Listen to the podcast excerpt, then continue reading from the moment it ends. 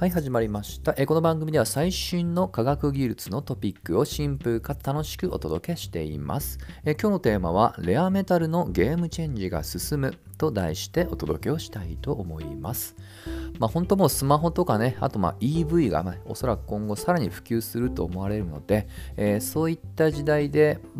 最も重要といえる資源もしくは部品は何かっていうとやはりバッテリー。ですよね。まあ、特にスマホはもうね、最近は見る限りもほとんどリチウム電池っていうね、えバッテリー手法が主流になりつつあるって、まあ、それの、ね、性能向上ってものをね、まあ、各社、もしくは各、えー、まあ、基礎研究の、えー、機関がしのぎを削っています。まあ、そういった流れで、えー、つい最近も、え、このリチウム電池を使った、まあ、新しいね、えまあ、新手法というものが考案したよという、これ日本の研究グループの発表がちょっと目に留まりました。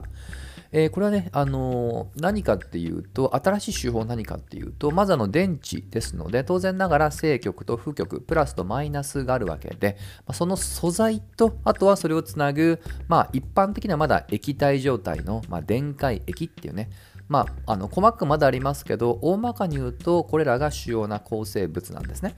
でこのリチウム電池は今ほとんど大半が今正と負の負極の,、まあ、あの物理的な固体に、えー、炭素を使ってるケースが多いんですが、えー、それをリチウム金属に置き換えて、えー、まあ、よりねその電気が通りやすくしていくっていうものを AI を使って成功したっていうニュースが流れていました、まあ、これは東大を含む、え研究グループの成果です。で、あのー、まあ、不極に炭素を使っているのは当然ながらね、いくつか組み合わせした中での、まあ、最適なものというね、えー、ある意味、まあ、結果論といいますか、実験に基づく最適解っていうね、それが今の解なんですが、まあ、それをそもそもとしてリチウム金属を控えたっていうのは結構、まあ、あの画期的な、ま、出来事かなと感じました。その中でもやはり、えー、まあ、縁の下のではもはやないですね。もう主役と言っていいぐらい、えー、貢献しているのが AI ですね。先ほど触れましたこの正極と負極をつなぐ電解液これもねいろんなパターンがありそれによって電気の通りやすさが変わってきます。それを今回、まあ、80種類近くのパターンというのをつどと作ってで、それを試して電気の流れる効率性を実験で評価するわけですが、まあ、これ相当これ骨が折れる作業なんですよね。まあ、これを、ま AI を使って効率的に当たり付けをして、え最適な素材を探索したと。まあ、今はね、実はあのこういった手法は珍しくなくなっています。えー、もうね、普及と言っていいぐらい、まあ、こういった基礎研究にも AI、まあ、もっと言うと機械学習使うことは珍しくなくなりました。ですでにこういったやり方をマテリアルズ・インフォマティクスというようなあの、ま、言葉すらもすでに、使われております。はい。まあ、いずれしましても、このリチウム電池っていうものが主流であり、今その中の、えー、中身のね、えー、いろんな、まあ、あの素材をね、あれやこれやね、最適解を今でも AI をの助けを得ながら、まあ、あのチューニングを繰り返していると。まあ、大まかに言うとね、このリチウム電池の研究っていう意味ではそういったことが行われておりますと。はい。で、まあ、このリチウム電池っていうのは、あのよくあのレアメタルという、まあ、総称でくくられます。文字通り希少な、あのなかなか手に入りにくい金属の種類ということで、まあ、他にもね、例えば、えー、パラジウムとかプラチナとかね、まあ、そういった金属の資源がそれに当てはまりますと。で今ですね、これが、まあ、国際紛争を中心としたちょっとね、あの世界的な問題で、えー、価格が実は急騰しており、まあ、それによって派生的な問題っていうのが起こっています。まあ、例えばですけど、まあ、ちょうどね、えー、最近 COP27 が開催されましたけども、環境問題もね、その一因ですね。はい。まあ、レアメタル自身の、ま、採掘にも問題がありますし、それそれ自身を廃棄することによる、ま、環境的な、まあ、あの環境が悪化する問題ですね。えこれはあの今年か昨年 NHK でもこのレアメタル高騰というテーマで特集組まれておりまして、まあ、その流れの、えサブテーマとして、え新しいレアメタルを使ったリサイクル技術っていうのもね、え日本の企業を中心に紹介もされていました。まあ、それだけね、今このレアメタルっていうものがね、まあ、ある意味ちょっと言い方を、ま、何をどの視点で見るかですが、ま、ちょっと諸刃の剣的な観点で、えー、そういったあの、まあ、最新の、ね、ハイテク機器を使うって意味では必須なんですが、まあ、その後ライフサイクルで見ていくともしかしたら環境面ないしはそれを獲得する、えー、雇用の問題とかで、えー、環境社会面でちょっと問題が浮上しているっていうねまあ、若干ちょっと振り子現象じゃないですけども、なかなか一面的に見ていくと、えー、計り知れにくい、え、難しさがレアメタルにはありますと。まあ、そんなあの注目のレアメタルなんですが、ちょっとね、あの俯瞰して、もしくは距離を離して冷静に見ると、えー、これ本当にレアメタル必要なの？というね、観点も当然ながらありえますよね。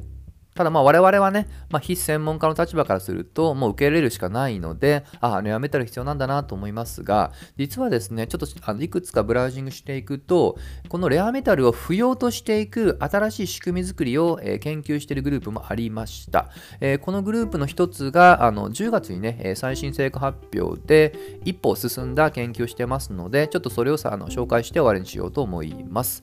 えー、これはですね、ちょっとタイトル、あの日本語メディアのいくつか載ってますので、タイトルを読み上げますと、レアメタル不要の巨大人工分子の開発に成功というタイトルですね。はい。これなんとですね、あのまあ、アイディアといいますか、きっかけはウイルスが持つ自然な分子の結合方法を応用して、その、過程を使った新しいレアメタルに対する代替物なんですね。うんまあ、ちょっとピンとこないと思いますが、そもそもなぜレアメタルが必要か。これはもう少し砕いて言うと、その方がより、えー、金属、もと言うと電子を通しやすくなるから。つまり触媒の役割を果たしているわけなんですね。はい。それがうまく代行できるものがないか。それが今話をしたウイルスがもともと自然に持っている結合方法が援用できるんじゃないかっていうことですね。はい。でそもそもなんですけども、えー、こういった、まあ、ウイルスにもねいろんなタイプがあるのでちょっと今丸めて言ってますけどその中の、えー、いくつかの特性を持ったものだと思ってください、えー、まずその分子単位で力、まあ、お互いをね紐付け合う時にいくつかねあの、まあ、例えば水素結合とか金属結合とかね、まあ、そういった種類があったりはします。でこの、えー、まあ、いくつかのウイルスっていうのはこのタンパク質っていうね超ミクロな単位で分解していくとお互いが水素結合で、えー、お互いをね自然に結びつけるような役割ってものを実は生来獲得しています。はいまあ、なかなか水素結合っていうの耳慣れないかもしれませんが、まあ、要はねそういったもう設計図があって、まあ、ちょっとね、あの例えで言うと、ちょうどあの鍵穴と、えー、鍵みたいな相互補完的な実は役割を持った領域があります。はい。これ本当もう超ミクロな今話をしていて、実はそういった鍵穴みたいな形状を持つあのピンセットピンセット分子っていうね、えー、名前のものもあります。これあの今話しているのは10のマイナス9乗とかね、そういった超ミクロ、もう分子とかね、えー、そういったレベルの話をしています。それが実は、まあ、先ほど触れた、まあ、水素結合と名のもとで、ちょうどお互い鍵と鍵穴みたいにガッチャンコするような、お互い補完的にね、結びつける機能っていうのが生来もともと持っており、それを応用して、え、そのつながり方によって、まあ、金属を流していくっていうように応用できるんじゃないかっていうね、まだ基礎研究はでありではありますけども、そこには全くレアメタルがま入る余地はなく、もしかしたらこれを応用していくと、レアメタルの代替になりうるんじゃないかっていうような研究だと思ってください。で、まあ、これをね、ちょっと聞いて、あの、ふと思ったんですけど、まあ、本当、なかなかすごい、発想力すごいなとは思ったんですが、あの、これってよく、あの、お互いをね、結びつける自然な力を自己双方性と、まあ、分子生物学では普通に使われる言葉なんですね。で、これって、まあ、あの、もともと鑑みていると、我々の、まあ、遺伝というのは DNA の中の塩基対のね、組み合わせ、パターンの情報で引き継がれるっていうのはね、えまあ、有名な話ですが、まあ、この塩基対っていう、この対、ペアですよね。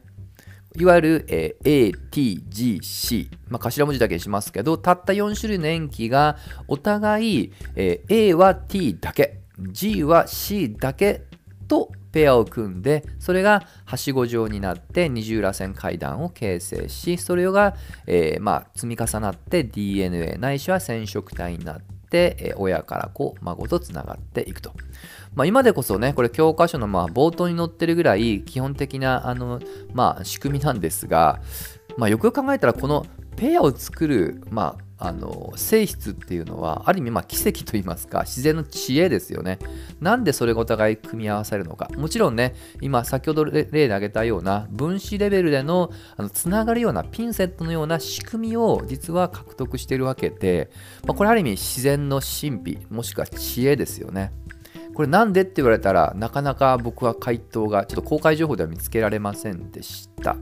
まあ、おそらくですけども、まあもう本当、まあ、生命生まれても何億年も経ちますけども、えその何億年の中で、えー、まあ、遺伝、まあ、もっと言うと、まあ、生き延び続けられるね、えー、生命がせんあの存続させるために自然が身につけた、まあ、性質なんだろうなと想像します。そして今、先ほどのレアメタルを不要にする基礎研究は、こういった自然がね、何億年も重ねてきた、ある意味性質っていうものを、えー、我々がね、人工的に制御できるような時代に来ているっていうことをね、改めて痛感した次第です。はい。まあ、ということでね、まあ、レアメタルがあのどう使うかっていうところからね、もしかしたらね、そもそもそういったものがいらないかもしれない。そうすることで、レアメタルの負の側面というものが、えー、解決できる可能性もありますのでね、まあ、とにかくレアメタルを使う、使わないを避けておきとしても、えー、そういった背景で世の中が、まあ、悪い方向には進まないように、いつかこういった基礎研究が、ま実用化して、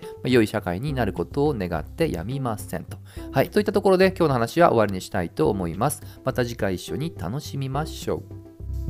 う。